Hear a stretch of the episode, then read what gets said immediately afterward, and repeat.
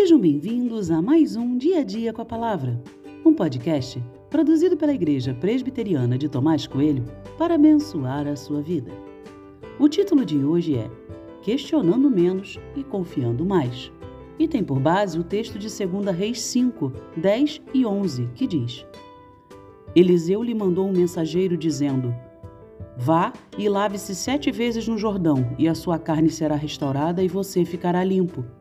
Mas Naamã ficou indignado e se foi, dizendo: Eu pensava que ele certamente sairia para falar comigo, ficaria em pé, invocaria o nome do Senhor seu Deus, passaria a mão sobre o lugar da lepra e restauraria o leproso.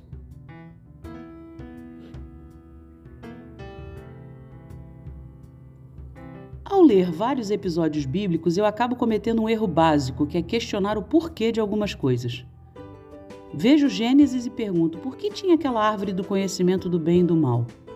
Vejo Abraão e questiono por que eles demoraram tanto para ter um filho, e assim caminho pelos textos bíblicos impregnando neles a minha dúvida.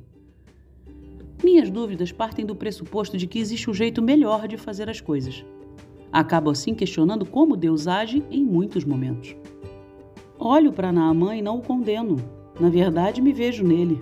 Por que tomar banho num rio sujo como Jordão? Por que Eliseu realmente nem foi falar com Naamã, mas mandou um mensageiro? Não foi falta de educação ou falta de respeito? Todos os meus questionamentos, por mais racionais e inteligentes que possam parecer, não passam de questões humanas.